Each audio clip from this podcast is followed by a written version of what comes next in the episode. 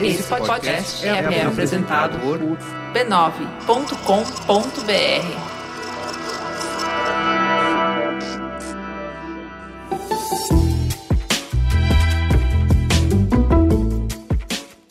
Mamileiros e mamiletes, bem-vindos ao nosso exercício semanal de respeito e empatia.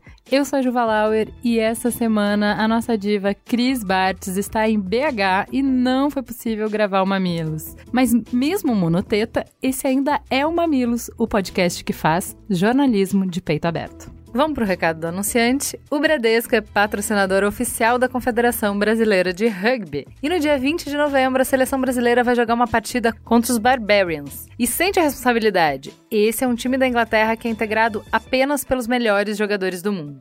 Há anos o Bradesco acredita que o esporte é um agente de transformação da sociedade. Por isso que ele é patrocinador de várias confederações, incluindo a Confederação Brasileira de Rugby. A partida rola no dia 20 de novembro, às 7h30, no estádio do Morumbi. Quem é cliente Bradesco tem 30% de desconto. É só ir no www.barbariansnobrasil.com.br. Vai lá!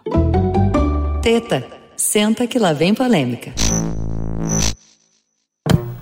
No Chile, o dia foi de novos saques e confrontos. O número de mortos subiu para 18. Vamos até lá, ao vivo, com o nosso enviado especial, André Tal. Boa noite para você, André. Suas informações, por favor. Boa noite, Adriana. Pela quinta noite consecutiva foi decretado toque de recolher tanto aqui na capital Santiago quanto em várias outras cidades do país. Mesmo com o governo desistindo de aumentar o valor das passagens, os protestos não pararam no Chile. A situação na capital é caótica, filas quilométricas nos postos de gasolina, nos supermercados, que estão fechados por causa do medo de saque, centenas de passageiros presos nos aeroportos, três pessoas morreram durante o um incêndio no supermercado supermercado e agora à noite o governo voltou a decretar toque de recolher. No Chile, o primeiro dia útil sem estado de exceção teve novos protestos com violência em Santiago, mesmo depois das mudanças no gabinete do presidente Sebastião Pinheira. Pinheira trocou oito ministros, entre eles os da Economia e do Trabalho. Mas o presidente foi alvo de críticas. Opositores afirmam que a reformulação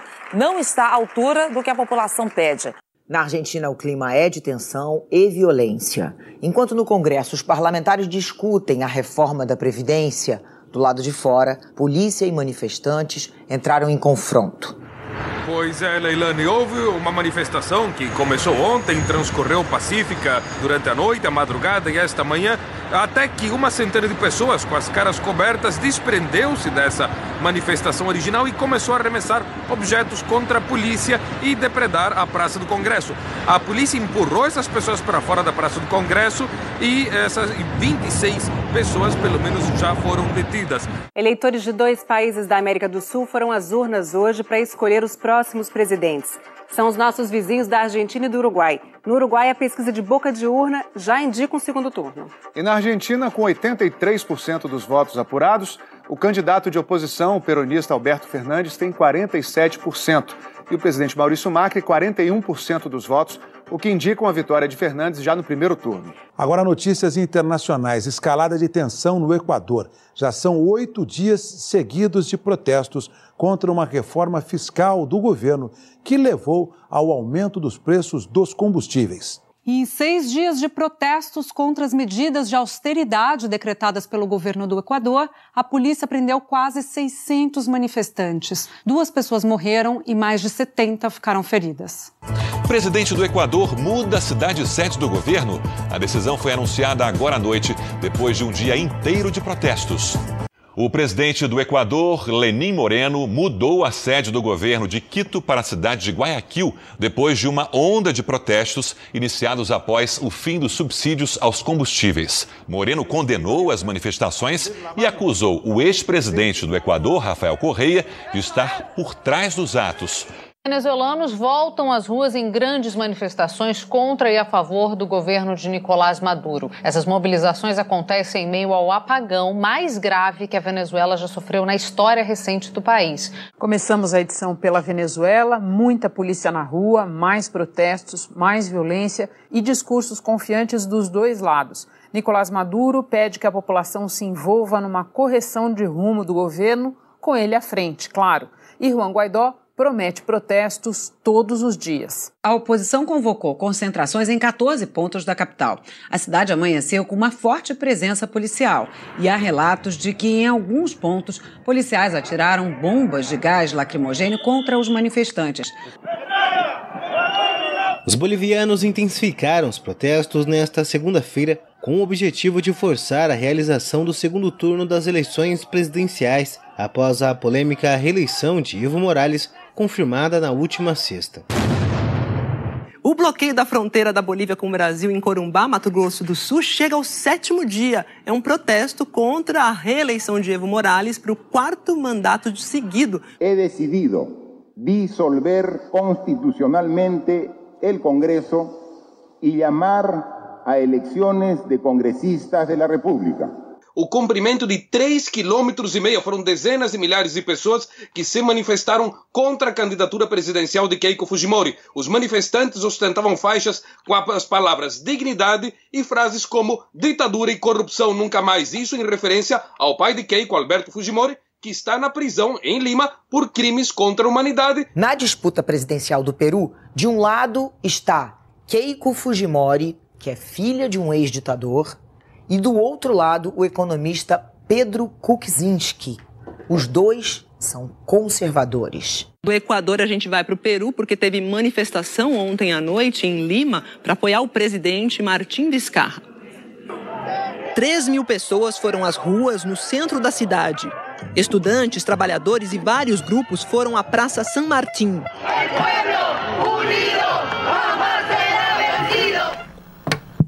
Manchetes sobre eleições, protestos e tensões políticas na América do Sul parecem não parar de aparecer em tudo quanto é lugar. E fica difícil acompanhar tantos fatos, tanto volume. Tá preocupante? Tá ruim de entender? Tem muito assunto? A gente hoje ajuda você junto com os nossos convidados. E na ausência da Cris, temos uma mesa muito fera para me ajudar. Vou começar por um dos maiores responsáveis por eu tentar colocar a pauta de América Latina toda semana aqui no Mamilos. Lucas Berti, quem é você na fila do pão? Olá, obrigado pelo convite. Fiquei muito feliz, né? Porque o pessoal ainda fala, ah, você é referência América Latina. Gente, no, de onde que isso veio, né? Eu comecei há tão Twitter. pouco tempo.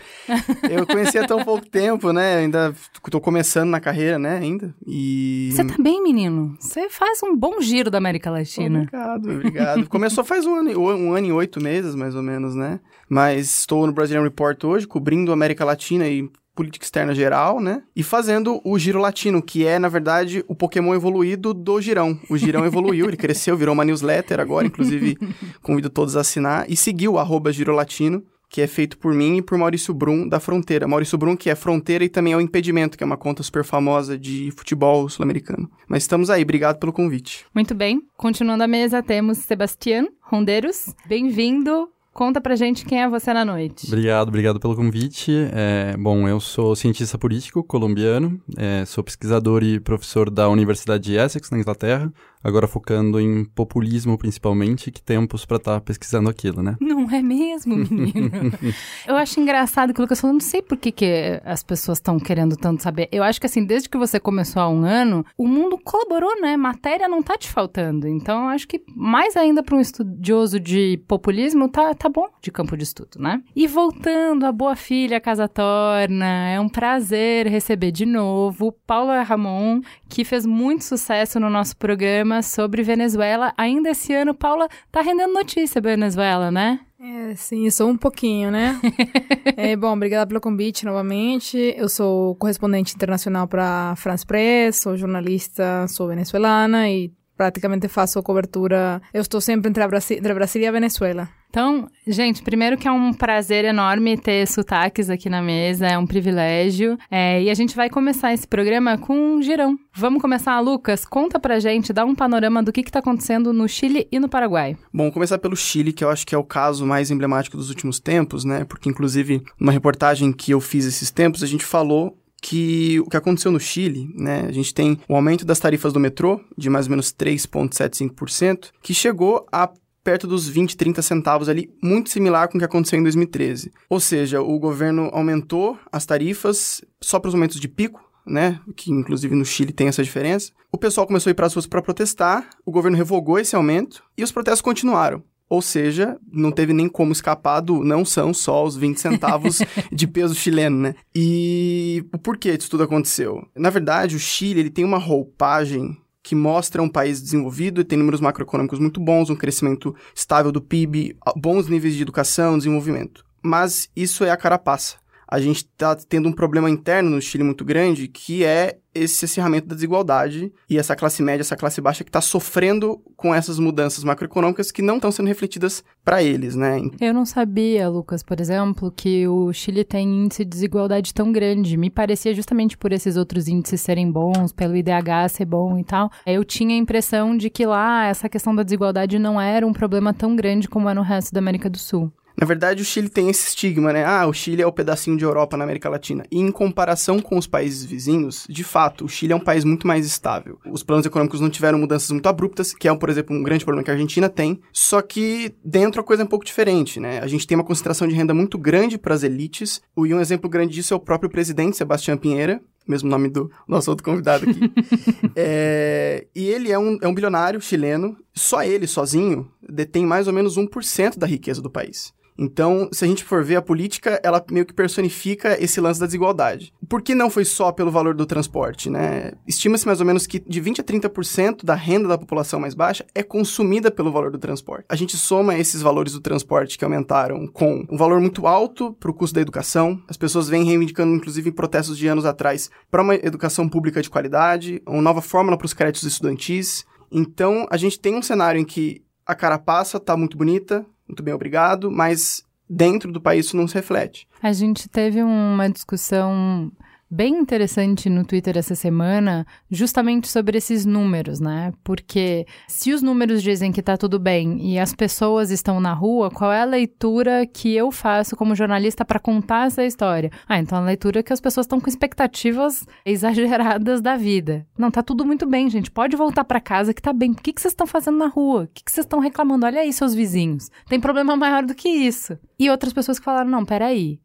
não dá para confiar nos dados. Aí volta a resposta: ah, só um pouquinho. Então a gente vai ser negacionista de números agora? A gente vai desconsiderar números? Não foi isso que eu falei. O que eu falei é que os números contam uma parte da história, não contam toda a história. A história que eles não estão contando, você começa a falar quando você traz as questões da desigualdade. Levando mais para o dia a dia das pessoas, o que, que a gente está falando? A gente está falando que no Chile, a família onde você nasce determina se você vai ter acesso à educação ou não vai ter acesso à educação. A gente está falando, quando a gente fala de desigualdade, a gente está falando de pouquíssima mobilidade social. Quer dizer que você não consegue acessar a educação. Se você não acessa a educação, você não acessa determinados tipos de emprego. Então, você não acessa determinados tipos de renda. É disso que a gente está falando. Que baço que essa medida atingiu, quem é que foi para a rua? Não foram quaisquer pessoas. Quem que foi para a rua e como é que as pessoas, quem foi para a rua conseguiu mobilizar o resto da população? A gente tem um dado interessante sobre o Chile. De uns tempos para cá, de uns 5 anos para cá, o custo de vida do chileno cresceu 150%. Só que isso não refletiu na renda. Então você tem uma sociedade em que, diante dos números macroeconômicos melhores, cada vez melhores, um crescimento bom, uma inflação estável entre 2 e 3% ao ano nos últimos 10 anos, isso acabou melhorando muito a vida de quem já estava em cima e quem estava embaixo começou a ficar achatado e sofrendo com essa condição de vida mais cara. Então,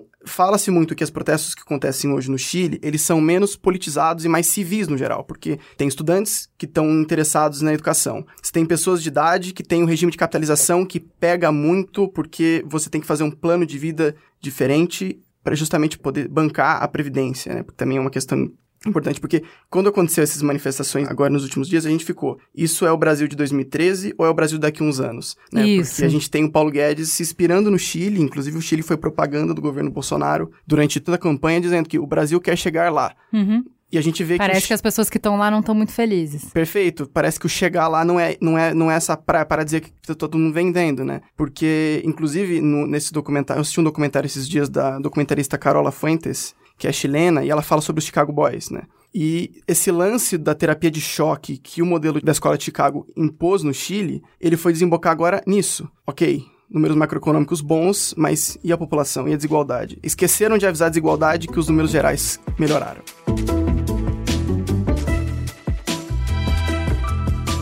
Vamos então para o Paraguai. O que, que você tem para me contar do Paraguai? Tá tudo bem lá? O Paraguai está na ressaca ainda de um quase impeachment, né, que quase derrubou o presidente Mário Abdo, que inclusive é um presidente de direita e inclusive o pai do Mário Abdo, que é do Partido Colorado. Ele era um dos braços direitos do Stroessner, que foi o ditador paraguai, que, que inclusive é, capitaneou a ditadura mais longa da América Latina no século passado. O Mário Abdo, ele se envolveu numa polêmica muito grande, que foi você mexer com Itaipu. E com Itaipu não se mexe. A gente tem essa análise quando a gente cobre um pouco de política latina, que em negociações com o governo brasileiro, a quem o, o, governo paraguai se aproximou no começo do ano, inclusive o Bolsonaro se encontrou com o presidente Mário Abdo, inclusive fez elogios ao Stroessner, não, né, não preciso é. nem dizer que ele era não só... É o tipo de coisa que ele faz mesmo. Ele não era só um ditador, mas era um pedófilo compulsivo. Isso foi isso, tem, tem registros disso. Então, e aí o presidente Mário Abdo, ele acabou fazendo um, um, negociações secretas que depois foram vazar em relação aos contratos de Itaipu. Essas negociações acabaram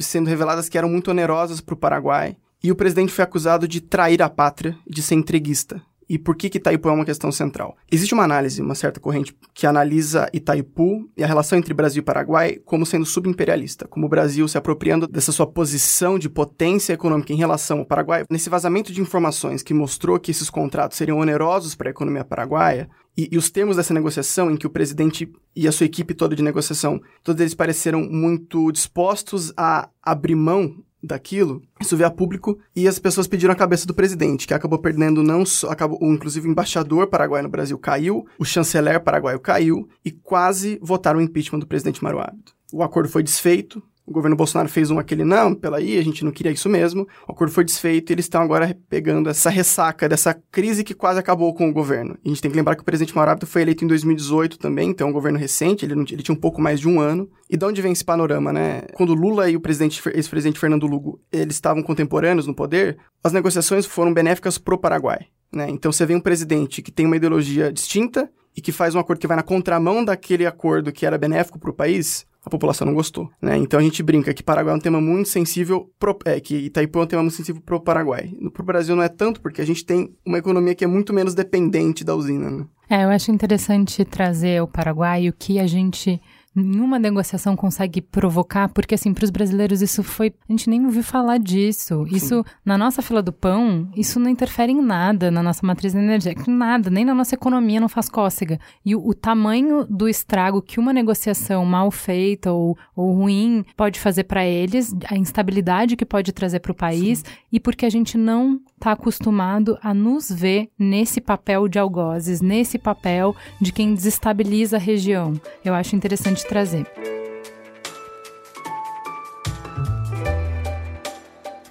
Vamos continuar? Paula, conta pra gente da Argentina, vai. Todo mundo quer saber. É bom, é ruim? Os números estão horrorosos. Se a gente acabou de falar que os números do Chile diziam que estava tudo bem, os números da Argentina mostram um panorama horroroso, né? O Macri, quando ele foi eleito em 2015, né, ele trouxe um novo ar de esperança, porque todo mundo viu nele a capacidade de melhorar a situação, né, do país. Só que assim, ele não teve sucesso. Agora ele está sofrendo sofreu um voto castigo, né? A taxa da pobreza passou de 29% a 35%. O país que votou efusivamente a Macri contra Cristina Kirchner depois de Cristina Kirchner, agora vota efusivamente contra Macri e retorna ao peronismo ao poder, né? O que está por acontecer é bem, um cenário bem complicado, bem dramático para o país, porque ao contrário do que se esperava, não foi uma votação aplastante o que mostra que já tem um país polarizado. A lua de mel vai ser curta porque a situação econômica é grave e a inflação está quase no 50%. O poder de compra do argentino caiu tremendamente nos últimos meses. Tem uma negociação muito difícil pela frente com o Fundo Monetário Internacional, né? A situação é tão complexa que quando Macri perdeu as primárias em agosto, todo mundo começou a especular sobre a possibilidade de se ele conseguiria pelo menos entregar o poder em dezembro, né? E a eleição já estava perdida.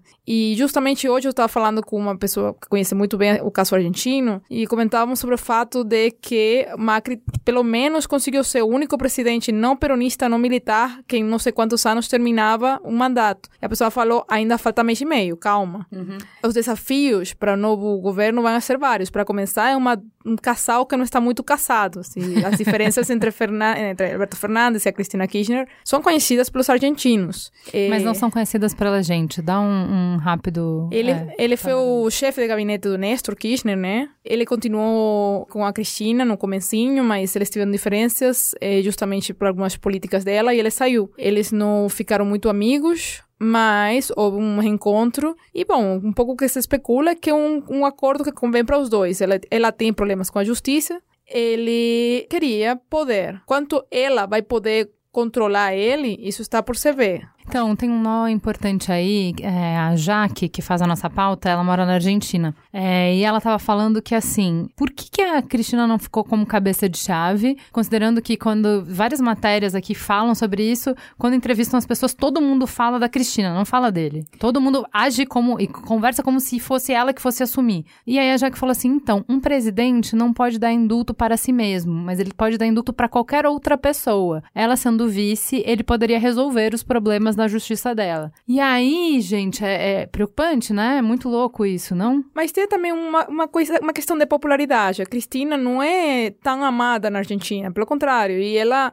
até na campanha, eles tentaram fazer a brincadeira de Fernandes Fernandes. Ela tentou se afastar do sobrenome Kirchner durante a campanha eleitoral e abraçou o sobrenome Fernandes, justamente para eu estou aqui, mas eu não estou aqui. Para tentar fazer, casar o, o bom com o, o útil. Que ela, ela conseguia trazer votos, mas ela sabia que se ela ia de cabeça de chapa, não ia ter as mesmas possibilidades de êxito. Ele é muito mais pragmático, é uma pessoa muito mais moderada. Tem pessoas apostando em que ela não vai conseguir controlar as políticas, toma decisões importantes e ele tem, se você vê no, no feed da, do dia da votação, é, sim, ele fez o Lula livre. Mas, por outro lado, um detalhe que eu acho que passou um pouco batido é que quando Nicolás Maduro parabenizou o triunfo, ele respondeu de um jeito. Foi um, um dos poucos que não deu um título, ele respondeu diretamente, graças Nicolás Maduro. E ele não, foi a única pessoa dos líderes que responderam que ele não falou esperamos trabalhar juntos. Ele falou América Latina precisa plena democracia. Okay. É, foi um,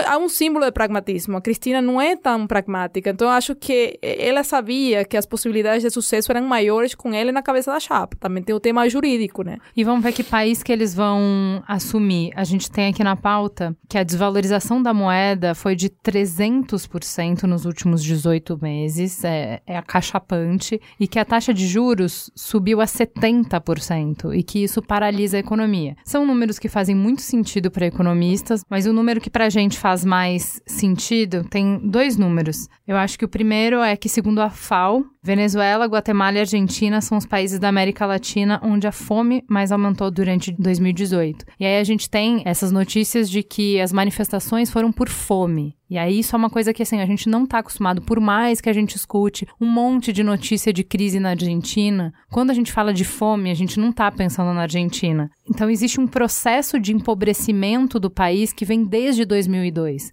Então é muito tempo, é um tempo muito longo de empobrecimento e isso está chegando nas pessoas. Eu fiquei muito assustada de ver que em Buenos Aires, quase 50% dos menores de 14 anos estão abaixo da linha da pobreza. Então a gente está falando realmente quando o povo vai para a rua e não é por 20 centavos, mas é para exigir que o governo amplie o auxílio a alimentação, para que os restaurantes que atendem as pessoas que não têm nada para comer tenham mais comida para oferecer porque não está dando conta, porque as pessoas estão passando fome, você tem um panorama do que está sendo viver no país que é muito diferente. Um país que cunhou a expressão rico como um argentino. Perceba? A Argentina tem aquela expressão, né, de que tem quatro tipos de países, né, os desenvolvidos, em vez de, de desenvolvimento, Japão e Argentina, né? é, mas o que, que isso quer dizer, Paulo? A Japão faz tudo bem, a Argentina faz tudo errado. mas tem a história também que acho que uma coisa que foi bem dramática para registrar essa mudança foi que a Cristina Kirchner no último, assim, já no final do mandato dela, a pobreza estava em uns níveis bastante altos e ela maquiava assim, o governo dela estava maquiando as cifras. Aí de pronto você tem um pulo enorme ou uma queda enorme. E o tema da desigualdade, né, que é a mesma questão da América Latina. A brecha entre ricos e pobres tem ido crescendo. Então, nesse cenário de crise, de, de inflação, de, de, de, problemas econômicos, de fecharam fábricas, fecharam empregos, aumentou a taxa de desocupação, em toda essa situação, o 10% mais rico, segundo as cifras oficiais desse ano, o 10% mais rico superou os ingressos do ano passado, mas o 20% mais pobre caiu eh, seus, seus ingressos diminuíram, né? Aumenta a inflação, eh, a, moeda se deprecia, você perde o poder de compra. Você não compra, que é a primeira coisa que fica afetada, a comida. Vivenda também, eh, a questão habitacional também fica afetada. Educação passa para um quinto plano. Então é uma situação que, assim, é bem matemática, bem simples. E vai ser um grande desafio para o governo que recém começa, que recém pega essa batata quente. E eu acho que a situação é tão grave que o mesmo Macri não perdeu tempo em Balela e sentou-se para trabalhar, para passar o mando, né? Porque o que vem para Alberto Fernandes é uma situação é complicada, muito complicada mesmo.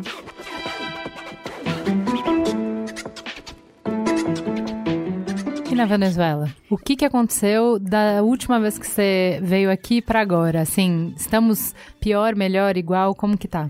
Bom, depende. Mas nos últimos, assim, nos últimos dois meses, em toda essa. Aconteceram muitas coisas na Venezuela, né? Porque acontece coisa todo dia. Mas nos últimos meses, eh, a Venezuela contrastou um pouco no noticiário por estar mais calma. Porque, bom, na real, tem tanto tempo não estando calma que. Mas os protestos baixaram por causa da repressão. Estão anunciando uma nova onda de protestos para novembro. Mas o poder de mobilização tem diminuído muito por causa das pessoas têm medo, né? Estão com medo. Agora, a situação econômica do país vai evoluindo. É como um animal que vai mudando dia a dia. E uma das coisas, por exemplo, que está claríssima é a dolarização do país. Tudo é dolarizado o governo começou a olhar para o teto, né? Não, não, está fazendo mais caso e está deixando todos os comércios estão funcionando com dólares, que é uma coisa que não é legal no país. E as pessoas basicamente estão vivendo de remessas ou de ilegalidades, é, seja tráfico de comida ou venda de dinheiro, tem tudo assim, tem uma economia paralela, né? Eu acho que economicamente tem sido a mudança mais relevante, porque agora você, da última vez que eu vim aqui, tem uma mudança para mim muito significativa que você agora tem comida. Há comida na Venezuela, há, comida você vai nos lugares e você consegue comida. Mas é muito mais cara do que fazer um mercado, por exemplo, no Brasil, em São Paulo. E isso só se financia com dinheiro que vem de fora, porque não, não, não tem como. Um venezuelano ganha em promédio um salário 5 dólares agora com aumento, eu acho 6 dólares. Então toda a moeda está vindo de fora. E, e o país está funcionando desse jeito. Não, não dá para falar que o governo controla, dá para falar que o país está se adaptando todo dia a um novo normal. Está criando uma economia paralela do que seria a economia oficial. As pessoas estão improvisando para fazer que as coisas funcionem, né? Eu acho que esse tema da dolarização é bem significativo porque está dando um ar para o governo. Eu acho que a entrada da comida aplacou um pouco a situação, né? Baixou um pouco a situação. Mas eu, eu diria que essa é a mudança mais significativa. No, plano político, o Guaidó perdeu popularidade, porque as pessoas estavam muito expectantes, e isso caiu, se desinflou completamente. Ele não, agora vai passar por uma aprovação novamente da presidência na Assembleia, o que permitiria ele continuar nessa posição de líder, considerado presidente, né, interino, por vários reconhecido por vários países. Mas na prática, eh, não conseguiu nada, né? As pessoas ficaram muito desapontadas, porque não vem nenhuma mudança. Os meses passaram e não aconteceu nada, não rolou nada. Tem uma fração da oposição que se, se dividiu, se, se separou, e aceitou dialogar com o governo, mas as pessoas criticaram muito, a população criticou muito isso porque não há confiança em que vai ser uma negociação, um diálogo conveniente. Houve uma mesa de diálogo que também acabou, depois disso veio uma fratura da oposição, né? Mas não há confiança em que vai ter umas eleições transparentes, igualitárias, com mesma oportunidade de participação para todo mundo. Então, politicamente, eu acho que é em stand-by. Está, as pessoas estão um pouco desnorteadas, né? Nem expectantes mais. Está num momento de completa Desesperança? Sim, está completamente paralisado. As pessoas estão preocupadas de ver como eles conseguem fazer o dia a dia, é como cada quem por si.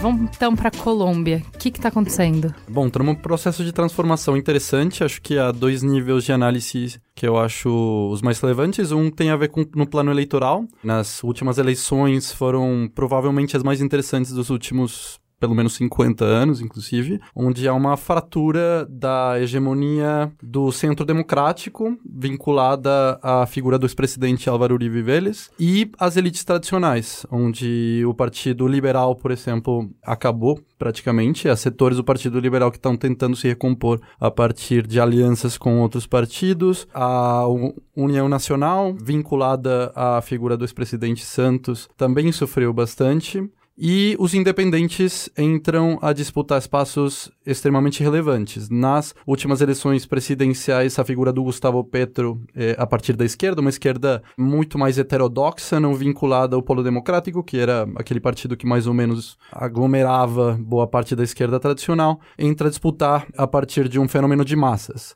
Isso começa a se fraturar e agora entram os verdes com um discurso de centro. Eles se falam de centro-esquerda, embora acho que o discurso predominante é mais de centro-direita, que esgotam a essa esquerda que vinha ganhando espaço e começam a ser alianças, fazer alianças com esses vamos dizer, partidos tradicionais que vão se fraturando. Então abre um panorama muito interessante de disputa política, e isso conversa muito também com os acordos de paz. A saída das Farc, as Farc eram o estado do sem-estado, por assim dizer, ocupavam espaços muito importantes, onde eles eram oficializavam casamentos, faziam as, as vias, e tinham controle dos corredores do tráfico, que agora pela saída deles, cria um vácuo muito importante, onde entram diversos atores a disputar, inclusive mercenários mexicanos. Então a violência se transforma, começa a ser muito mais direcionada em referência às lideranças sociais, que a partir desse espaço que criou a saída das Farc se organizaram e agora entram os atores velhos, os grandes possuidores de terras, os narcotraficantes, bandas criminosas, mercenários a disputar esses espaços onde eles são o principal foco de ataque começa a ver também um espaço de participação. Há uma mobilização que começa nas faculdades atualmente, não tem a dimensão ainda do Chile e do Equador, por exemplo, ou do Haiti, mas começa a crescer e há uma solidariedade entre as faculdades públicas e privadas. Colômbia é, conversa muito com essa história chilena, com Chicago Boys, é um dos países, foi um foco de radiação dos interesses dos Estados Unidos especialmente pela sua saída para o Pacífico e para o Caribe. Tem fronteira com a Venezuela, que foi de algum jeito a ponta de lança de, do processo nacional popular que começa a partir dos anos 2000. Então a Colômbia é um espaço de disputa muito importante entre esses processos soberanistas, vamos chamar de progressistas, que são longe de ser homogêneos, são muito diferentes, e os interesses históricos das velhas elites e de alguns setores militares, é, alguns muito mais vinculados a um nacional desenvolvimentismo, ou outros muito mais vinculados ao discurso neoliberal. Então, a Colômbia, nesse panorama, acho que joga uma peça muito interessante. Colômbia não está com manifestações muito fortes nesse momento, não está em ebulição, está? Quais são as efervescências políticas que a Colômbia está passando? Qual é a, a, fratura? Então, acho que a Colômbia sempre tem uma, uma espécie de ebulição latente. Acho que o campo rural é o, o, lugar, o espaço onde mais está em disputa, especialmente em função de recursos. A quantidade de líderes assassinados nos últimos anos é escandalosa, não se fala na mídia internacional, quase nem na nacional, mas voltamos a um processo de genocídio, o que foi sofrido nos anos 80 a partir da eliminação e exterminação de todos os membros do partido da União Patriótica.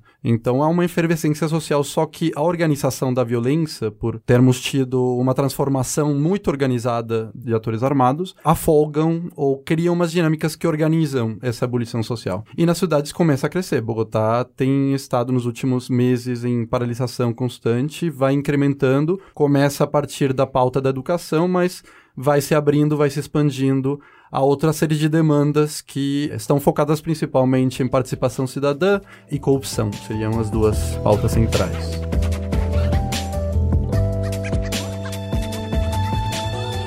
E Equador?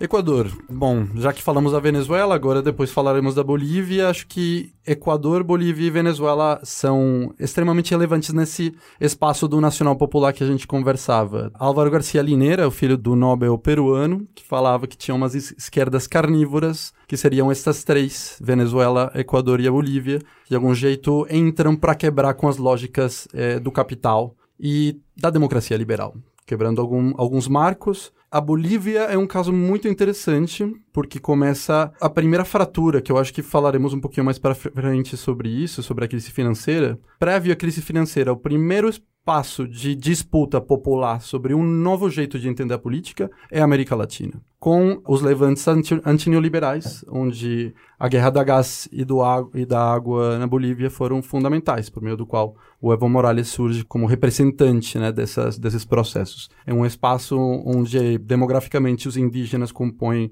é, o grosso da, da, da, população, mas os 65% que se autoproclamam indígenas, e começam a misturar formas tradicionais de representação com formas indígenas de representação, como são as bases do Ailo, como eles chamam, que é a comunidade indígena, né? O que, que é isso? O Ailo seria a comunidade indígena, é o espaço da construção e os marcos de construção política, com formas de autorregulação e legais para se conceberem dentro do espaço político. A comunidade é muito mais importante que o indivíduo, então é uma tradução, de algum jeito, de formas tradicionais de se compreender em sociedade, que são levadas a marcos institucionais, político-institucionais liberais. Então, o reconhecimento, por exemplo, dos direitos da natureza como direitos humanos fazem parte desse, desse novo, novo compreender, novas formas formas de compreender os direitos, a política e o espaço da comunidade nesse espaço. Tem sido provavelmente um do, uma das experiências mais estáveis dentro de esse, esse maremoto que temos vivido nos últimos anos. Então, mas as últimas eleições da Bolívia são questionadas, né? Não conseguiu ser auditada por organismos internacionais, né? O que é difícil de entender é se isso é um problema, porque eu lendo na pauta, o jeito que se diz que é um problema parece um problema em si também. Porque daí você não entende se é quem perdeu que não sabe, não consegue reconhecer derrota, ou se você não entende, mas por que que caiu essa apuração? E por que que quando caiu quando justamente quando podia ter um segundo turno, volta quando não tem mais segundo turno. É estranho, mas ao mesmo tempo eu não tenho uma prova. O que está acontecendo lá? Então, há, uma disputa político-institucional, inclusive burocracias internas nas instituições que tem uma série de tensões em função de. Mas não é transparente, essa é a minha questão. Independente da gente dizer, cravar aqui se tem um problema ou não, é, a Bolívia é muito opaca, né? Ela não tem uma transparência, a gente não consegue enxergar o que está acontecendo. Sim, sim. Não há muita clareza sobre vários dos processos, embora também acho que todas as eleições que a esquerda tem é, saído vitoriosa na América Latina foram impugnadas pelas elites como fraudulentas. Inclusive no Brasil, me lembro quando eu cheguei aqui, é, foi a eleição da Dilma e, e, a primeira coisa que os atores estratégicos foram fazer foi falar foi, foi um fraude. É, então há vários interesses de por meio onde fazem que esse embate institucional seja menos claro. Então, mas é que eu acho que é isso. Acho que você deu um exemplo que acho que é bom para a gente entender Bolívia. Uh, no Brasil, a gente tem uma ameaça até antes da eleição acontecer. É, o Bolsonaro começa a disparar nos grupos de zap de imagens de que, olha, se eu não ganhar é porque teve fraude, porque tá todo mundo aqui vendo que eu tô com índice, que você conversa na rua e só tem Bolsonaro, então se eu não ganhar é porque teve fraude. Então já plantando o colchão para se der alguma coisa que não é o que ele quer, ele já vai levantar essa bandeirinha aí de que teve fraude. Porém, por mais que a gente esteja vendo as nossas instituições se esfacelarem, a gente tá algumas léguas na frente da Bolívia, me parece, justamente nessa transparência. E não é o que poderia ser, não é o que a gente gostaria que fosse, mas, por exemplo, o nosso processo eleitoral é muito diferente do da Bolívia e é bem mais transparente. Sim, sem dúvida, sem dúvida. E os mecanismos de votação, de depuração, é, é sem dúvida muito mais desenvolvido nesse sentido. É, então só para não colocar tudo no mesmo balaio, não me parece que é o caso, entendeu? Sim, não, não, não. Não é, não é tudo a mesma coisa, mas é para compreender também os antagonismos que estão ao redor dos processos eleitorais, que criam uma série de pressões onde fazem que o próprio processo também seja questionado. questionado.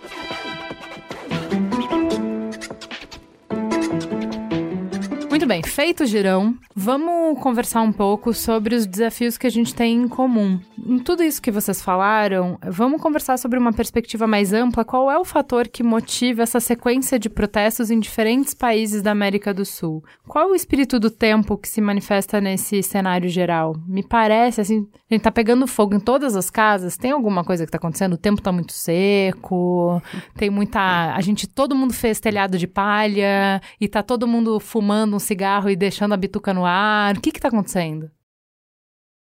Todo mundo fez telhado de palha.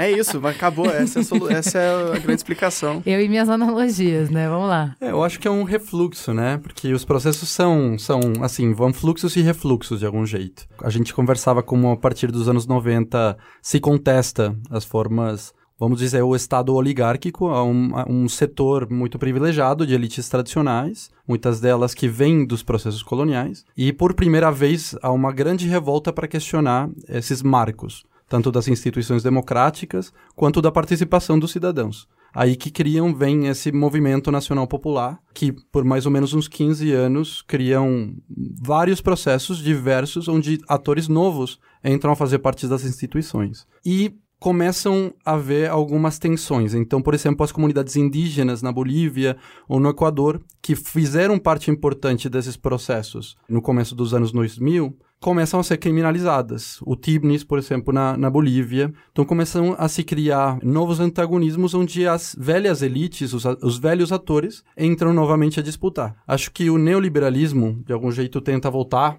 a privatização são de serviços públicos. É, eu acho que não à toa um dos fatores centrais dos processos de efervescência social é o preço da passagem de transporte público e gasolina. Né? Então, os, os serviços públicos entram a fazer parte fundamental dessa nova efervescência social.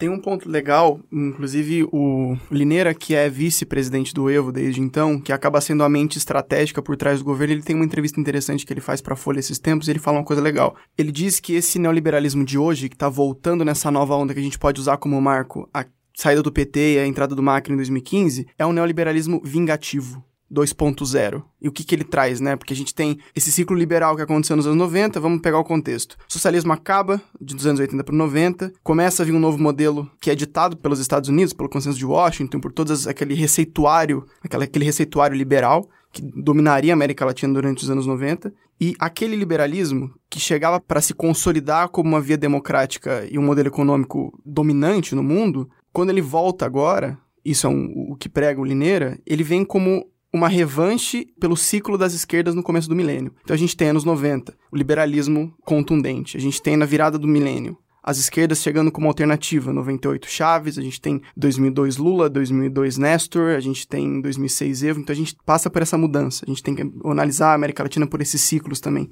Uhum. E aí quando chega esse esfacelamento da esquerda, esse esgotamento da esquerda por uma série de questões ali no meado de 2014 e 15, encabeçados pela crise da Venezuela, que acabou poluindo a imagem da esquerda no geral, que foi um combustível bom para as direitas começarem a propagandear, olha, esquerda não serve. Isso de forma generalista, porque a gente tem que entender que são esquerdas completamente diferentes, mas uhum. nesse momento de, de, ruptura, mais ou menos 2015, ele, esse liberalismo vem querendo se consolidar de novo, querendo mais uma década pelo menos de protagonismo. Uhum. Para a gente ficar com anos 90 liberal, uhum. virada do milênio de esquerda, ou seja, um novo ciclo liberal estava começando. O que parece é que esse ciclo liberal não está se sustentando. Do mesmo jeito que esse ciclo liberal do final do século passado, ele trouxe a desigualdade com ele. Ele acabou privatizando coisas... Peraí, Lucas. Ele não trouxe, né? Porque essa desigualdade é uma herança é. que já vem de um tempo, sim. né? É, não, sim, sim. Se a gente falar na nossa analogia do telhado de palha, esse telhado de palha, que é da onde viemos, o que, que a gente tem em comum? A gente está falando dessa desigualdade, a gente está falando de uma série de fatores que não foi esquerda, não foi direita, Sim. não foi.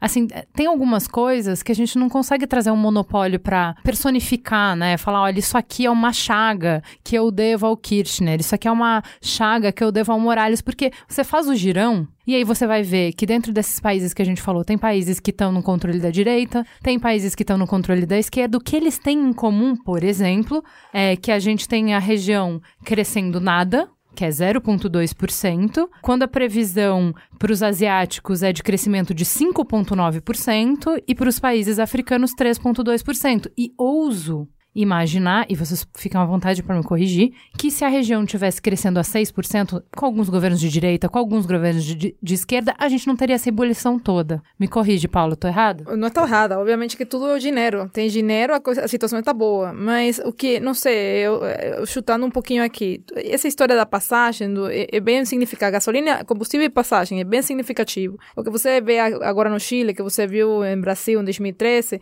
a gente, na Venezuela a gente viveu isso em 89 foi exatamente o preço da passagem, o que custou o governo e o que fez o momento Chaves. Só que para cocinar o momento Chaves, foi de 89 bom, o golpe de Estado foi em 92 e a eleição foi em 98. Passaram muitos anos. Essa transição de todos os países, porque a Argentina teve a crise dos 90, o Corralinho, Colômbia estava começando, estava vivendo um momento político muito difícil também. Todos os países da região foram evoluindo aos poucos. O que a, a diferença que não sei, eu vejo é a rapidez dos ciclos. Uhum. Os ciclos estão indo cada vez mais rápido porque as pessoas, primeiro, a classe média cresceu nos momentos da, da bonança, né? Quando aumentaram a, o boom das commodities, aumentou a população que entrou a classe média, né? Acho que a, a, em uns 100 milhões de latino-americanos entraram e saíram da pobreza, né? Essas pessoas ficaram mais informadas, com carros, máquinas de lavar, com televisores, eh, começaram a comprar passagens para viajar, entraram em um avião pela primeira vez. E depois que eu entro em um avião, eu não quero voltar no ônibus. Depois que eu tenho meu carro para ir na praia, eu não quero entregar o carro e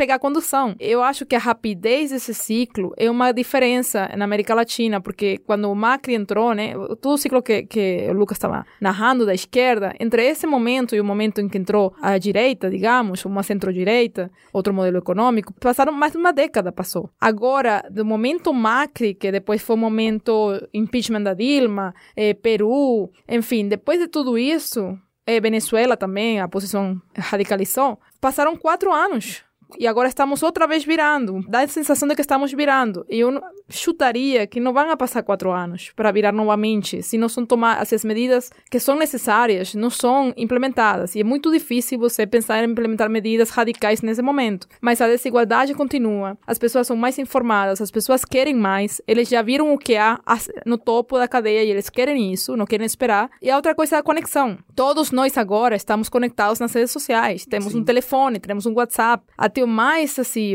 a pessoa menos instruída recebe informações constantes e a conexão faz com que os protestos, as explosões sociais ah, evoluem muito rápido. A situação é mais volátil. Sim, é isso. Você qualquer, vê as pessoas na rua. Qualquer fagulha é um incêndio, considerando que a insatisfação está meio posta. Eu acho que antes a gente ficava mais. O que você falou é muito interessante, porque o que você estava falando da Venezuela de hoje, talvez fosse como a gente se sentisse até rolar a internet. Todos os países que era assim, é ruim, mas não há muito o que fazer. É isso, é o que tem, é o que está posto, é o que tem para hoje. E aí, a partir do momento que a gente começa a conseguir se encontrar mais, conseguir conseguir articular mais rápido, essa sensação de que vamos botar fogo em tudo, em que dá para fazer alguma coisa, em que ainda tem caminhos, coisas que a gente não tentou, fica mais latente. Faz sentido? Faz, faz. Eu acho que para problematizar um pouco, que você já estava levantando é, essa questão, acho que não é só crescimento, não é só PIB, mas é como que esse crescimento está se organizando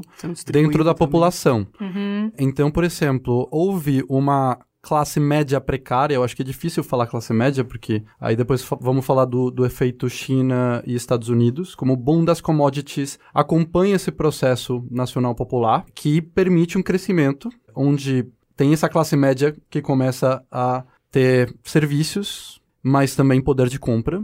Então, começa a criar uma cultura de uma cidadania a partir do consumo, muitas vezes. Isso se dá de forma diferente. Eu acho que Equador, Bolívia e Venezuela articulam, por exemplo, o Nacional Popular com a ideia de socialismo, socialismo do século XXI, que cria um outro fenômeno social. Mas isso também começa a criar tensões. Há uma frase que eu me lembro do Haddad em 2013, onde ele diz que a classe média via a classe baixa se aproximando e a classe alta se afastando. Então, acho que isso fala bastante da complexidade é, não só por uma questão de falta de crescimento econômico, mas como as, as pessoas se entendem de um jeito diferente na sociedade latino-americana de hoje. E vamos pensar o seguinte: quando a gente fala desse neoliberalismo vingativo, do neoliberalismo 2.0, é, lendo na pauta, né, essa, série de descontentamentos que a gente vê que é o povo pressionado, o povo acuado, né? Por fome, é, não conseguir pagar a passagem, enfim, todas essas coisas mostram um povo acuado. Me fez lembrar as manifestações que aconteceram na Grécia, em Portugal e na Espanha, quando eles estavam também passando por austeridade fiscal e que era do povo falando: Eu entendi que você está querendo me dar um remédio, mas do jeito que a gente está fraco, na situação que o povo está, esse remédio vai me matar, ele não vai me salvar. E eu lembro que aqui mesmo a gente fez algumas discussões sobre isso, assim, e na época cada país tentou, e eu acho que é dialoga com o que você estava falando, que é de tentar outras saídas. Tipo, essa saída eu não quero mais, essa saída eu já vi que é horrorosa, eu já tentei tomar esse remédio, é horrível, tem que ter alguma outra coisa. E foram tentativas que eh, foram muito criticadas na época, por conta dessa cartilha hegemônica, né, de que não há salvação fora desse remédio, fora dessa quimioterapia, não há salvação, e algumas têm sobrevivido e com algumas respostas interessantes, como, por exemplo, o que aconteceu na Espanha e o que aconteceu em Portugal. Não só respostas econômicas, mas respostas políticas diferentes, organizações políticas diferentes, tentativas de responder ao que o povo quer na rua de uma forma outra, né? Que não é de falar, pô, chilenos, os números estão bons, vocês estão na rua por quê mesmo, né? É, não, peraí, não se sentem representados, não querem isso. Quem tá aqui não sabe dar outra resposta além dessa, vamos ter que criar alguma coisa outra. Me parece que existe alguma similaridade com esse momento. A gente sempre faz a relação Brasil 2013 ao Brasil do uhum. futuro, mas eu não vi ninguém falando sobre Grécia, Espanha e Portugal. Tem alguma coisa a ver? É que a gente tem que pensar que um dos componentes também que. É, é, difícil falar em austeridade em América Latina. Difícil falar em um fio condutor sendo seguido. Inclusive porque o Chile, que era esse exemplo de fio condutor bem seguido, tá desembocando nessa crise de agora. Quando a gente fala em, pô, Argentina, a Argentina tem um problema econômico muito longínquo, né? O uhum. FMI teve que entrar várias vezes lá. E Exato. O F... e o FMI, ele é um mensageiro do caos na América Latina, né? E a gente pensa que dimensões, né? O fim dos subsídios agora, que foi uma condição do FMI no Equador, foi pro empréstimo de 5 bi. Na Argentina é de 56 bi o maior empréstimo da história do fundo. Você pensa, pô, a gente já tá mal, a gente vai fazer uma dívida desse tamanho. Uhum. Isso gera um descontentamento, isso gera um. Cara, a gente não tá conseguindo pagar as contas agora. Déficit fiscal é um problema de agora. Como é que a gente vai fazer para pagar isso no futuro? E é isso que leva as pessoas às ruas. E na verdade, esse lance todo, é, inclusive, mostra também por que, que o Evo Morales acabou sendo um exemplo que conseguiu sobreviver um pouco a esses ciclos, né? Porque se a gente tem governos que ficam oscilando, trocando de modelos entre si, o Evo foi um cara que falou: não, a gente vai diminuir a pobreza? A gente vai tentar ajudar as classes mais baixas? Sim. Mas onde tem capital, a gente tem que colocar capital. Né? O modelo de economia mista, mas o modelo de economia mista também na prática, porque a gente, se a gente ficar sempre nesses choques entre um extremo e outro, uhum. E com não esse tem lance... consistência, você não constrói nada. Exato, e a gente tem esses ciclos que não são só ciclos contundentes, mas ciclos cada vez mais frágeis, né? Que eles estão, na verdade, os, os ciclos estão acontecendo mais e estão acontecendo com tempos mais curtos. A gente também tem questão de fake news, vai. Como a gente tem rede social, é muito fácil para o governo, tá, para a oposição usar aquilo a seu favor. Ou seja, vai reduzindo cada vez mais os ciclos. E a gente tem isso, né? A gente tem. Eh, a gente, inclusive, tem muita gente que fala que a Argentina é a, é a Grécia Latina, tem essas comparações. A questão é, né, no, no, pano de fundo desses países europeus, eles têm, uma, eles têm um modelo de economia, um bloco econômico muito mais forte do que aqui. Uhum. A gente consegue falar em países, em alguns países que passam por problemas econômicos na Europa, né, de forma bem simples, e aqui a gente tem um continente que passa por um problema conjunto, né? E a gente tem que ser realista nesse ponto, né? Entendi. É... Então, vamos, já que a gente vai ser realista, deixa eu entender um pouquinho desses problemas que a gente tem é, em comum, essas crises. A gente vive de crise em crise, né? Então, sob a perspectiva é, econômica, todos os países lutam com pobreza. Eu acho que é isso que eu estava falando na, no seu giro aí, que é não achava que a Argentina tivesse pobreza desse tanto. Então, assim, a gente realmente é um continente pobre. Inflação pô, assim, é, a Venezuela é, é o país. Desculpa, a Venezuela não conta, né? Porque tá fora do gráfico. É, mas a Argentina é o país com maior inflação do mundo hoje. E aí, assim, gente, é, é, um problema que a gente divide, é que é endêmico. Vamos dizer que a inflação é endêmica na América do Sul. Instabilidade econômica, que é isso que você estava trazendo. A gente tá sempre mudando de um modelo para o outro, não consegue evoluir. E aí a gente tem voo de galinha. A gente vive de crise em crise. Por que, que é assim?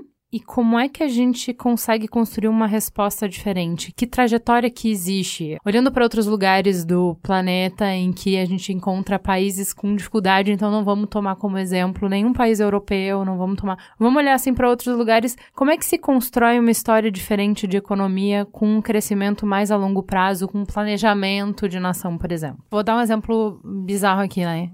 As minhas ilustrações toscas. Vamos lá.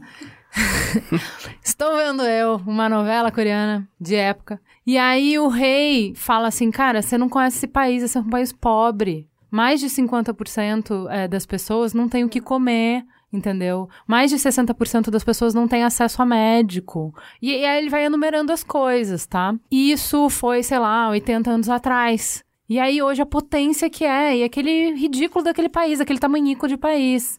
Recurso humano.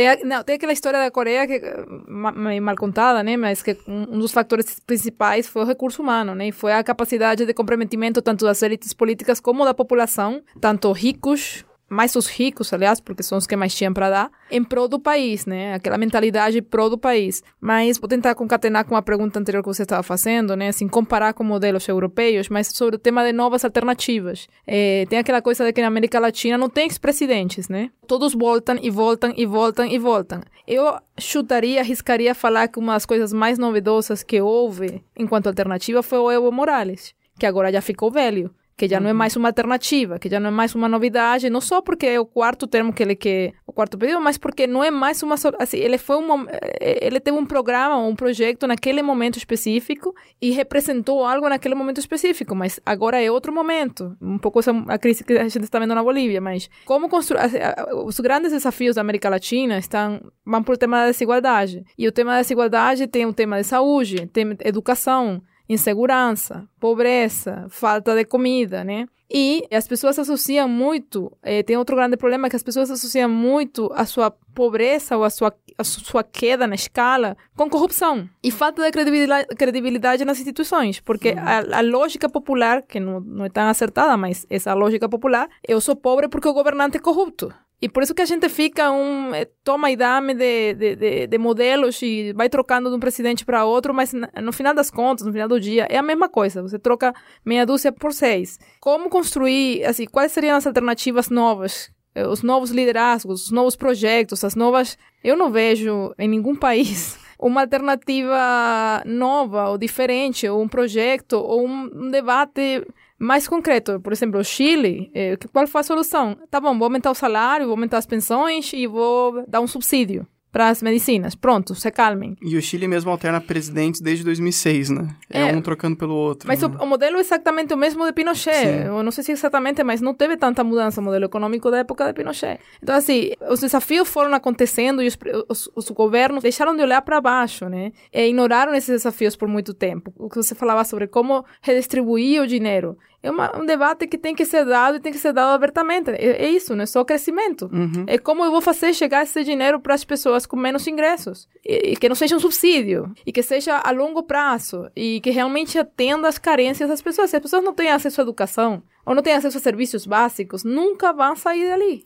Eu acho que agora temos que repensar ainda um pouquinho mais, porque já não é simplesmente falar de redistribuição, mas é do próprio modelo econômico. Eu acho que Pinochet é muito expressivo, porque a primeira experiência neoliberal no mundo é, foi Pinochet. E a partir daí se cria uma relação muito ligada aos interesses dos Estados Unidos. Se fala, por exemplo, na, América Latina da teoria da dependência, quer dizer, a América Latina foi um grande parque de é, extração de recursos, matéria-prima, que era precisa para o primeiro mundo para criar os processos de industrialização. Então, nunca tivemos uma industrialização. Nunca tivemos uma reforma agrária, né? Acho que temos que voltar a criar uma revolução agrícola, é, uma revolução industrial própria, mas as elites latino-americanas nunca tiveram um caráter nacional. Sempre estiveram vinculadas aos interesses dos grandes centros econômicos e financeiros globais. O que você quer dizer com isso? Eu quero dizer que as elites que controlaram os setores estratégicos, seja a produção agrícola, seja as grandes terras, a terra tem sido historicamente um, uma grande problemática na América Latina, é porque esses recursos, em vez de criar processos nacionais de desenvolvimento, eram levados para os grandes eh, centros de desenvolvimento global.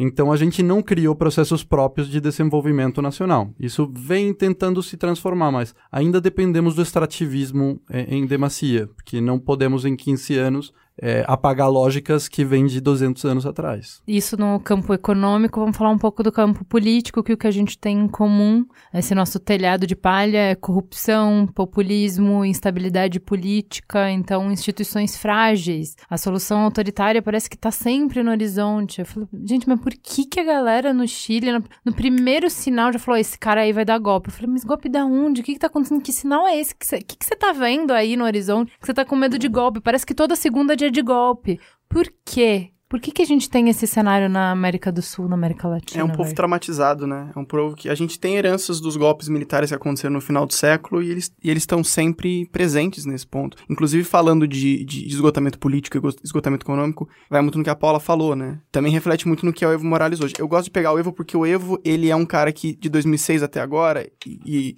se tudo der certo, se a gente não tiver uma recontagem de votos nem nada disso, vai ficar até 2025, é bastante tempo, ele já é o, o presidente há mais tempo no cargo, ele fez o panorama completo, né? E a gente fala muito nesse lance de esgotamento de modelo, porque o Evo chegou como aquele cara que desafiaria a elite, porque era um líder cocaleiro, era um líder sindicalista, e hoje ele já é muito criticado, por exemplo, por permitir queimadas, que são os tchaqueus, por é, querer expandir as fronteiras agrícolas, e aí o pessoal fala, peraí, mas você chegou com uma proposta, não tem... Agora você tá, tá mudando a postura que você teve desde o começo, Gente, aí, mas alternância de poder não valor? É isso, alternância de poder. E assim, nas últimas, nos últimos debates de América Latina, o único líder que falou abertamente em criar novas lideranças de poder foi Mujica ex-presidente do Uruguai, que tem 84 anos e é um exemplo, é um exemplo sui generis, porque ele não, não existe um presidente como ele na América Latina que pensa numa ideia de Estado, numa ideia de um democrata. Projeto de país. Um projeto de país. É muito projeto de poder e pouco projeto de país. Mas, mas no Uruguai não tem alternância também, não. é, a frente é pra estar lá há muito tempo também, né? Bom, é. a Merkel tá mais tempo que o próprio Evo. Acho é. que começa a ser um fenômeno é. Não, não tem os presidentes na América Latina. É sempre presidente. Sempre... Ah, tem os presos, né? É. Não, mas, é, por exemplo, isso que você falou sobre o, o, medo do golpe. Antes dos 13 anos, 13, eu já tinha vivido dois golpes de Estado e uma explosão popular, né? E um impeachment. A gente cresceu com aquela piada de Gente, pelo amor de Deus, que hoje tenha golpe para não trabalhar. Porque. não, porque era. Virou uma. Assim, era uma. Não, é, é, na Venezuela era um, meio que piada, porque era aquela coisa de tem golpe ninguém trabalha, sabe? Era um sim, golpe após o outro.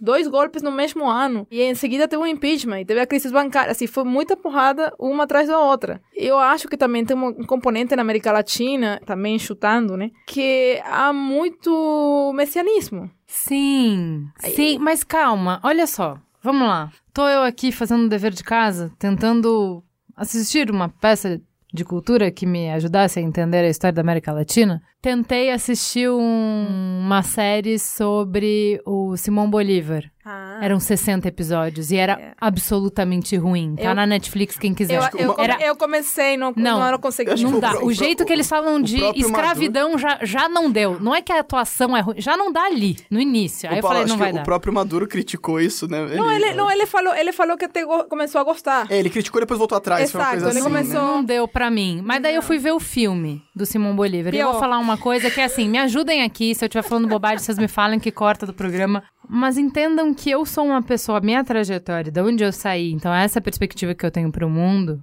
tá? E cada um tem a sua, mas a minha é essa. Eu saí da igreja, gente. Eu não aceitei Jesus. Eu vou aceitar que o cara é o libertador, ele se chama de libertador para tudo. Não vou aceitar, não vai rolar para mim, entendeu? Que a gente coloque toda a nossa esperança em uma pessoa que é o mito, que é o Lula, que é o Salvador, o Libertador, que é, eu não vou conseguir. E aí eu acho que você pode entrar mais. Por que, que a gente precisa desse populismo? Isso é uma coisa muito latina, isso é uma coisa muito nossa? Ou é apenas natural que nessas condições de pressão e temperatura isso aconteça? Eu acho que tem que ver com essa crise de representação de algum jeito. Acho que também não é o mesmo, tem que se analisar é quem que está disputando, vamos dizer, as instituições, não o poder, porque o poder é muito mais amplo. Então, as velhas elites, vamos dizer, elas têm espaço no executivo, no legislativo, no judiciário, na burocracia de Estado, nos think tanks, na mídia tradicional. Então tem muitos espaços de poder por onde constituir os discursos deles, né? As narrativas e as histórias que eles convêm, que eles encaixam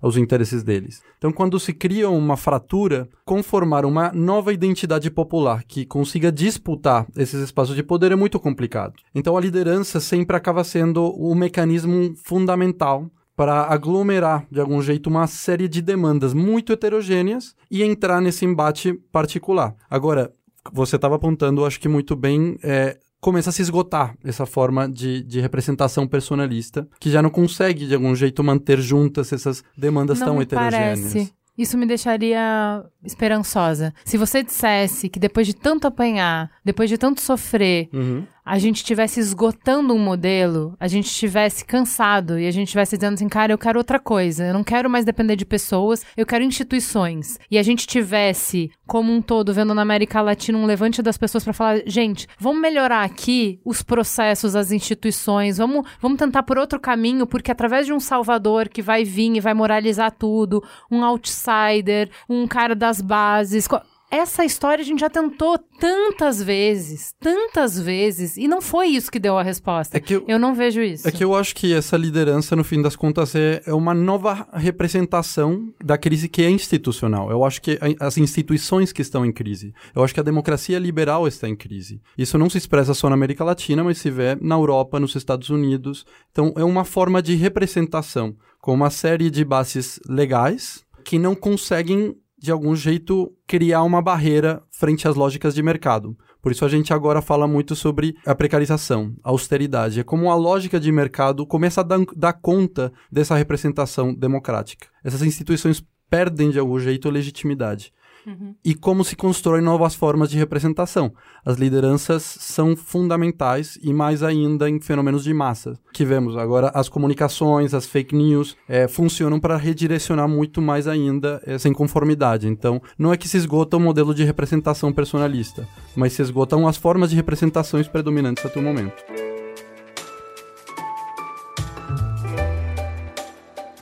Mas como é que a gente começa a construir uma outra narrativa em que a gente saia desse ciclo de repetição infinita de corrupção, de golpes, de populismo? Para onde a gente pode ir? Eu não estou falando nas próximas eleições, eu estou falando que utopia que tem pra gente? Que lugar que tem pra gente ter histórias diferentes? Como é que a gente pode escrever outra história? Olha, é difícil, obviamente é uma pergunta muito difícil, mas eu acho que é nessa rapidez dos ciclos e nessa população mais educada, mais instruída, com mais acesso à informação, eu acho que deveria vir um processo lógico de amadurecimento da sociedade. Esse processo de entender o Messias não vai me salvar, e não estou fazendo alusões a nenhum presidente específico, mas esse processo de entender não é esse homem que vai me salvar, são as instituições. Esse amadurecimento da sociedade, eu acho que se deveria vir em algum momento de tanto ensaio e erro, né? Mas esse ciclo de esperança e desesperança está tão frenético. Se você para para ver no Brasil,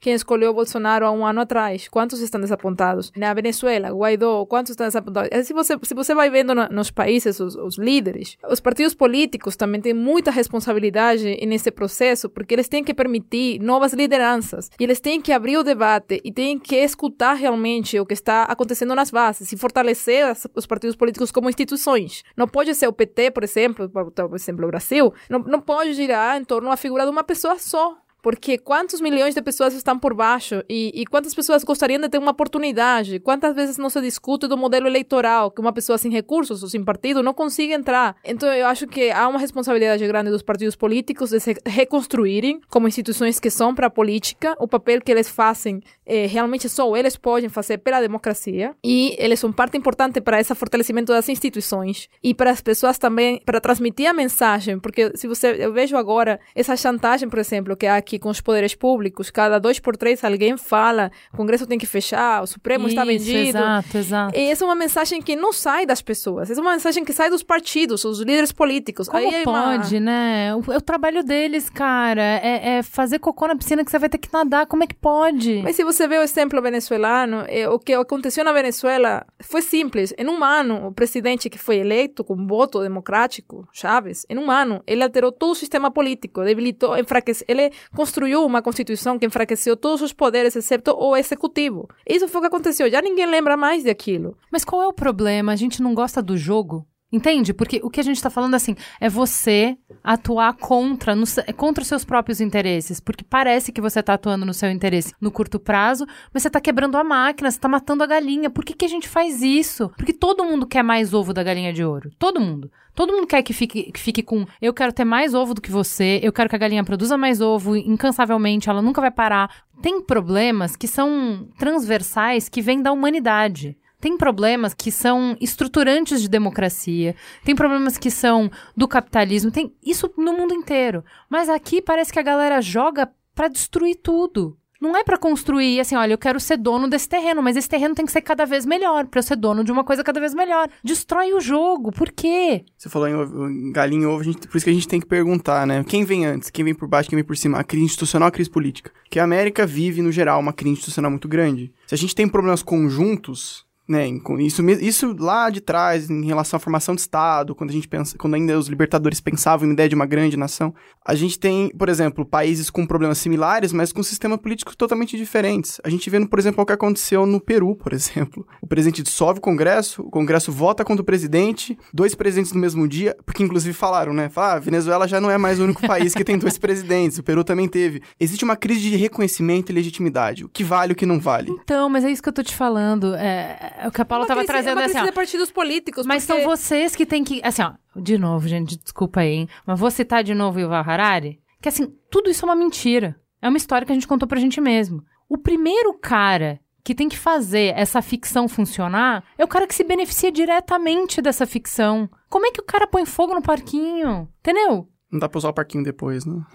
Qual é a sua ideia? Qual é o seu plano, cara? Você tá, você, a população está desesperançada. Os, os partidos políticos enganaram. A, a, percepção é, eles me enganaram. Eles estavam não, ali... Mas a população tá certa. O que não pode é, se você vive disso, se você é político, você tem que construir um, um, um sistema que as pessoas acreditem. Isso é o básico. E construir algo que alguém acredite é muito mais difícil. Você demora centenas de anos para que as pessoas consigam acreditar e confiem isso aqui é de verdade, e você perde essa confiança em um segundo. Parece que a galera joga no nível do azar, entendeu? A, essa estabilidade, essa confiança, esse. Não, peraí, as instituições estão funcionando. Que é o que aconteceu, bobeiro ou não? Na Argentina, a gente tava dando biscoito. Porque o presidente estava reconhecendo a derrota e falando que ia fazer uma transição, um gabinete de transição. Quando a gente estava celebrando isso, eu falei, mas é o mínimo. Mas para América Mas Latina é, é muita coisa. mínimo. A gente não consegue. Então, o que, que acontece que a gente não consegue fazer o mínimo, pois é. sabe? Falta de compromisso, né? É uma falta de compromisso claro com as instituições, com a democracia, né? E eu acho que há interesses históricos, né? A democratização não supõe desmilitarização nem descolonização. É, boa parte das constituições latino-americanas ainda vem da ditadura, há muitas questões que não têm sido repensadas. Então há, há muitos interesses históricos de disputa de muitos atores, sejam elites que vêm dos processos de colonização, seja das velhas elites militares que continuam aí, a falta de memória desses processos de transição, que eu acho que o Brasil e o Chile são exemplos muito interessantes a pensar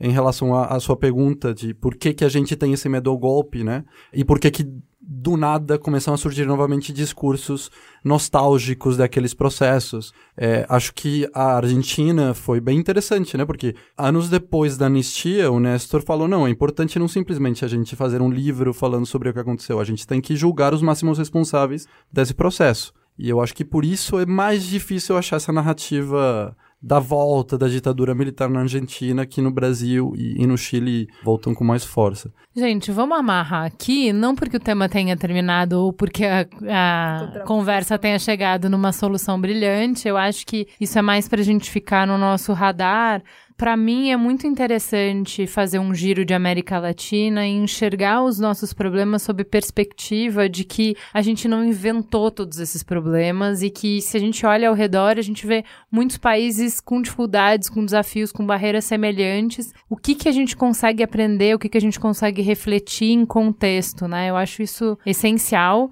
Acho que a gente tinha feito desde o primeiro programa da Venezuela um compromisso de falar mais de América Latina é, no Mamilos. É muito difícil porque a gente não deixa de ter pauta quente no Brasil. Toda semana é um fogo no parquinho diferente. Então é, a gente é um país tão grande, tão complexo, com tantos problemas, que é muito difícil tirar o olho do nosso umbigo, né? Mas eu acho que a gente se enriquece muito quando a gente faz isso. Eu agradeço muito vocês por esse exercício. Vamos pro Farol Aceso.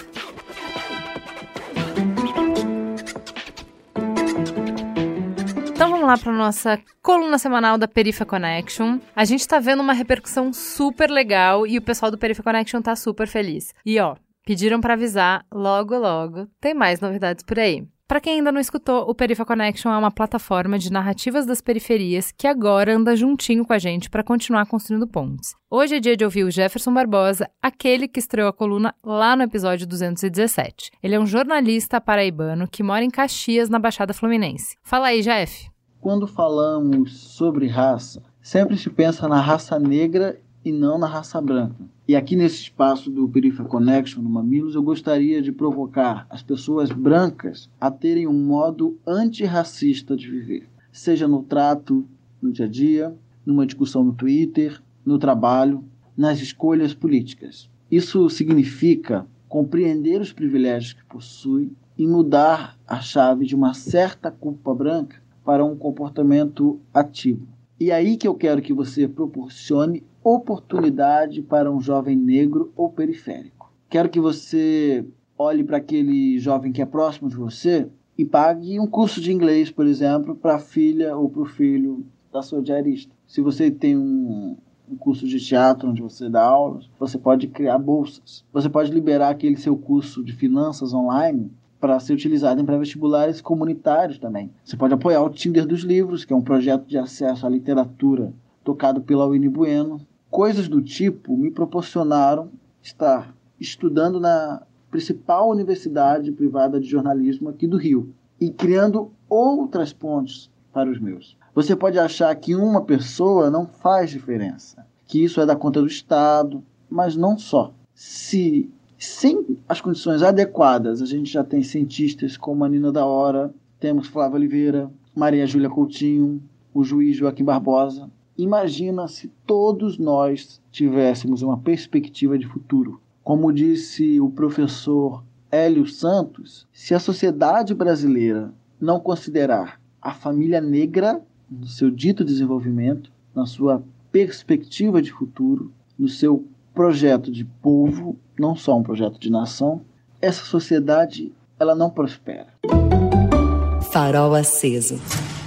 Então vamos lá, Paula, o que, que você indica? Já que estamos em momentos de explosão social da América Latina, eu, para quem não assistiu, eu indicaria assistir Relatos Selvagens.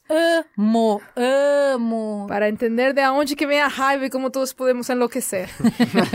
ah, é filme do Darim, saudades, Darim. E você, Sebastião? Bom, Sebastián. Vou sugerir um livro que terminei agora, que chama, bom, em espanhol é El Hombre que Amava los Perros, que é Um Homem que Amava os Cachorros, acho, do Leonardo Padura. Maravilhoso escritor cubano, acho que relata muito bem como que chegou a crise dessas grandes utopias do século XX. Acho que traz muitos elementos para pensar os desafios do século XXI. Muito bem, e você, Lucas? Ó, oh, eu vou, vou, recomendar o documentário da Carola Fuentes, né, que é o Chicago Boys. Isso aí menos momento atual, mas para entender o momento atual. Então a gente vai um pouco na raiz, é, chama Chicago Boys mesmo o documentário. E também vou é, recomendar outro documentário que tem no Netflix que chama Cuba and the Cameraman, que é a história de um documentarista que passa coisa ah, de 40 anos. já ouvi anos, falar, tá na minha lista aí para ver. Passa 40 anos em Cuba e vê Cuba sob a perspectiva de três senhorzinhos, né? E em momentos diferentes, né? Isso da prosperidade à crise de tudo que aconteceu em Cuba. Então acho que é, é, um, é uma coisa bem humana, assim, porque ele pega bem as pessoas e para quem gosta é um prato cheio. Bom, eu, eu tentei muito indicar um filme para vocês que explicasse a América Latina, não fui bem sucedida, o do Simão Bolívar não indico. Eu vou indicar só coisa da casa mesmo. Para quem ainda não viu, Mamileiro Raiz é muito apaixonado pela Cris Deluca, que é uma jornalista que cobre tecnologia há mil anos, e ela estreou junto com a Silvia Bassi, o The Shift, que é mais um podcast da Rede B9, que vai fazer conversas descontraídas sobre inovação disruptiva. Gente, se vocês querem participar do futuro, vocês querem entender tudo de transformação digital, o que, que isso significa para as empresas, para os profissionais, enfim, vocês já conhecem a Cris Deluca, ela explica tudo de uma forma que todos nós entendemos, mas ela é extremamente inspiradora. O podcast tá uma delicinha e ele é super curtinho, nessa pegada que a gente tem de conversas que cabem no seu dia a dia, 30 minutos, tá? Além disso, eu quero indicar Ano passado a gente fez um programa muito legal sobre câncer de mama. E aí, esse ano, quando nos chamaram para fazer de novo, a gente não quis fazer aqui no feed, mas a gente fez, olha, veja vocês, em vídeo. Então apoiem as tias, porque a gente morre de vergonha, a gente quer morrer de vergonha de vídeo. Vão lá no Instagram do Mamilos, no arroba mamilospod, e assistam a conversa muito legal que a gente fez com o Dr. Rafael Calix. Ele é oncologista do Albert Einstein diretor científico do Instituto Oncoguia. Nunca vi uma pessoa explicar tão bem. Ele explica de um jeito que a gente entende. E a Evelyn Scarelli, que ela é paciente de câncer. E assim, é a maior doçura de menina, coisa mais fofa da minha vida. Foi um programa assim delicioso, muito interessante, informativo. Vão lá ou no Instagram do Mamilos ou vocês podem também ir no YouTube do Mamilos. E é isso, gente. Muito obrigada pela participação e vamos pro Fala que eu te escuto. Fala que te escuto. E vamos pro beijo para Bia, me ajuda hoje que a Cris não tá. Você tem beijo exclusivamente para você, é isso? Oi! Olá, mamileiros e mamiletes. Eu tenho, eu tenho pra Lara, que é de uma loja de maquiagens que eu estava no shopping, tendo um dia de um dia de princesa. E aí eu entrei na, nessa loja e aí ela reconheceu o adesivo do Mamilos no meu celular. Eu falei, ah, é do Mamilos? Eu falei, sim, sou eu. Ele... E aí ela chamou legal, e aí tá aí o beijo pra lá. Eu tenho um beijo para especial temático. Eu e a Cris, a gente foi convidada com as respectivas famílias para visitar o Rap Lago, que é um acampamento de crianças, que o Benjamin já tinha ido com a escola no ano passado. Então foi o grande momento da vida dele, em que pela primeira vez ele viajou sem os pais. Foi um marco, assim, de independência, de autonomia e tal. E ele tinha muitas histórias desse lugar, e a Nina, obviamente, estava excluída de todas essas tadinha. histórias, então existia um, toda uma, uma mítica familiar disso. Quando eu recebi o convite, eu fiquei super feliz da gente poder ir como família pra lá. Aí teve tirolesa, teve Banana banana, boat, teve trampolim, teve caiaque. Foi um fim de semana muito gostoso. A gente queria agradecer muito a eles. E eu queria mandar um beijo pra Priscila e pra Chamil. Além disso, a gente foi abordada no nosso almoço, eu e a Cris. um clássico, um mamileiro. clássico pela Juliana. E, cara, foi muito engraçado. O Benjamin teve uma dormida na escola. E aí eu tava Uhum. me preparando, comprando saco de dormir pro Benjamin, numa loja de grandes De equipamentos. Equipamentos para acampamentos. Não, de equipamentos esportivos. Uhum. E aí, de repente, veio um, um vendedor e falou assim: Você por acaso é a Juliana do Mamilos? Sou eu mesmo. Por acaso, sim. Pois então, eu achei que você fosse. Mandei foto pros meus amigos, ach... porque eu não sou fã, mas os meus amigos são muito fãs. Ah! Então eu queria mandar um beijo pra galera da arquitetura que continua, já se formaram, mas continuam muito amigos. Larissa, Gina, Davidson, Davi, Amanda, Henrique e Sérgio. Todos escutam o Mamilos e depois ficam comentando no grupo. E só o Sérgio, que não é ouvinte, que trabalha lá nessa loja de departamentos esportivos, Uhum. Que não ouve Mamilos e agora vai começar a ouvir Mamilos. Então vamos lá, eu tive também fazendo uma palestra de equidade de gênero. Eu tô gostando que nessas últimas rodadas que a gente tá fazendo em grandes empresas, os presidentes estão acompanhando, os CEOs estão acompanhando, estão conversando com as pessoas e trazendo o discurso pra prática, sabe? Tô bem impressionada por isso, assim. Aí a gente começa a ver que ganha uma outra força dentro da empresa essas conversas, né? Então eu queria mandar um beijo para Isabela, para Talita, para Érica, para Bruna, para Renata, para Carol, para Débora, para Laura, para o Gui, para Joy, para Luiz Henrique, para Giane, para Aline, para Poliana, para o Biésio, para Andressa, para Fernanda, para o Diogo, para Thaísa, para Isa, para Larissa, para Ana Cláudia, para Márcia Maria, para o Felipe, para o Pedro, para Jéssica, para Mari, e para Carol. Imagina, gente, tava lotado. A palestra só foi divulgada dentro da empresa. E preste atenção, foi a primeira vez, eu achei maravilhoso. Teve invasão. Teve um mamileiro que não era da empresa e conseguiu que o amigo trouxesse pra conseguir ver a palestra. Penetras! Penetras! Gente, eu amo demais vocês, vocês são muito legais. Muito obrigada por isso. É uma delícia a gente encontrar mamileiros onde quer que a gente vá. E vamos lá ler os retornos dos últimos programas. Gente, tá- vocês estão cansados. Vocês criam mamilos, vocês estão cansados de mamilos, que a gente tá lotando o feed de vocês, né? Essa semana teve dois extras. Teve o extra de pets e teve o extra do Emicida, gente. Que coisa linda. Que bom que a gente pôde pôr isso no ar, porque no dia da gravação eu, fiquei, eu, eu virei um coração, né? Eu mesmo, assim. Eu fiquei muito feliz que todo mundo pôde ouvir também. Aliás, que álbum. Maravilhoso, gente. Se você ainda não escutou, escute o programa e escute o álbum Amarelo. Tá aí no seu feed, antes desse episódio. No Twitter você nos segue no arroba mamilospod. A cansada Mafra, adorei.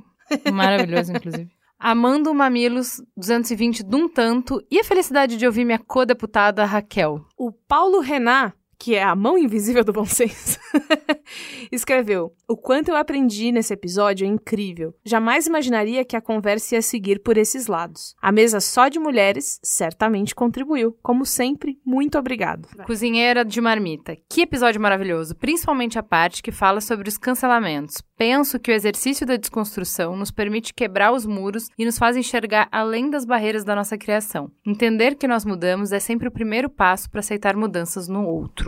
O Leandrices disse: Essa semana, o Mamilos com o episódio 220 foi simplesmente o melhor. Eu me senti representada e abraçada. Era o programa que eu precisava escutar, porque quando se está na militância e no ativismo, algumas coisas podem ser cruéis demais com a gente que está dentro. O André Luiz Leite disse: Que legal ver o meu trabalho sendo citado e debatido em um podcast que respeito tanto. Obrigada, Mamilos, por divulgar os resultados da minha pesquisa e por mostrar que ciências humanas também servem para motivar ações práticas. A gente compartilhou a pesquisa dele lá no nosso perfil do Twitter. Vai lá para ver. E no Instagram vocês nos encontram no arroba mamelospod. Toda semana a gente publica foto dos convidados, farol aceso e um vídeo teaser com trechos da gravação. Essa semana tá lá o nosso programa sobre câncer de mama. F. Catalani disse: Lindo programa, é frustrante perceber que ao invés de lutarem por suas pautas, as pessoas tendem a projetar o esforço em alguém. Eu não consigo não vincular essa questão ao fato de não termos uma educação voltada para o pensamento crítico e percepção da própria capacidade de provocar mudança. A Bianca OMDG disse que perfeita a coluna do Perifa Connection.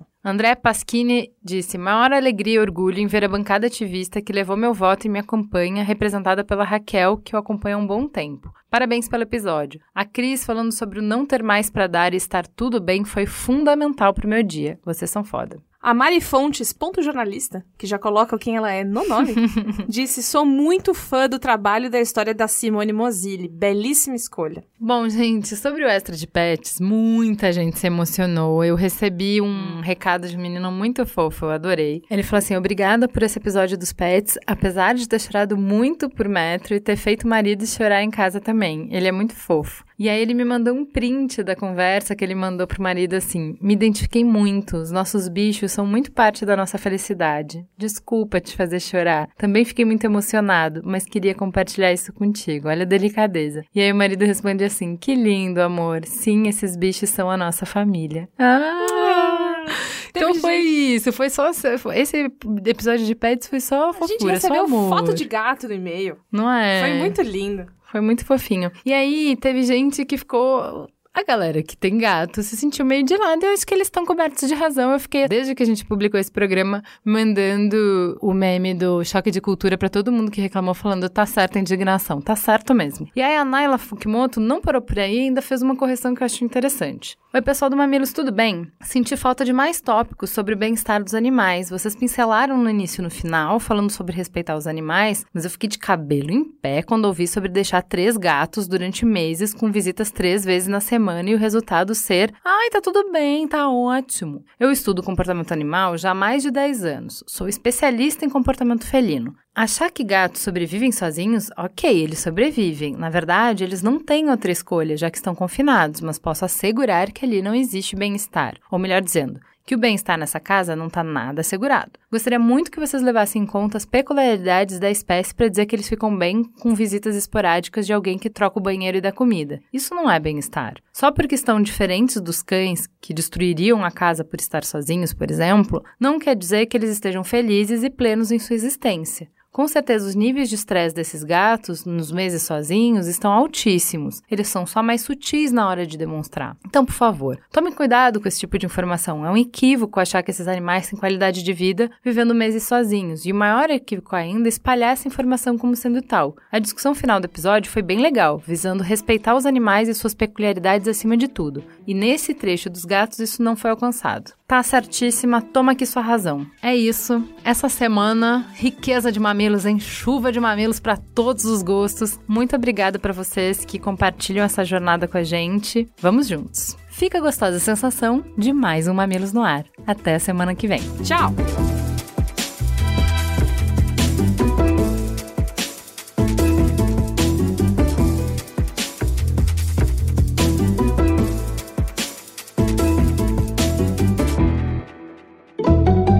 Mamilos. Jornalismo de peito aberto.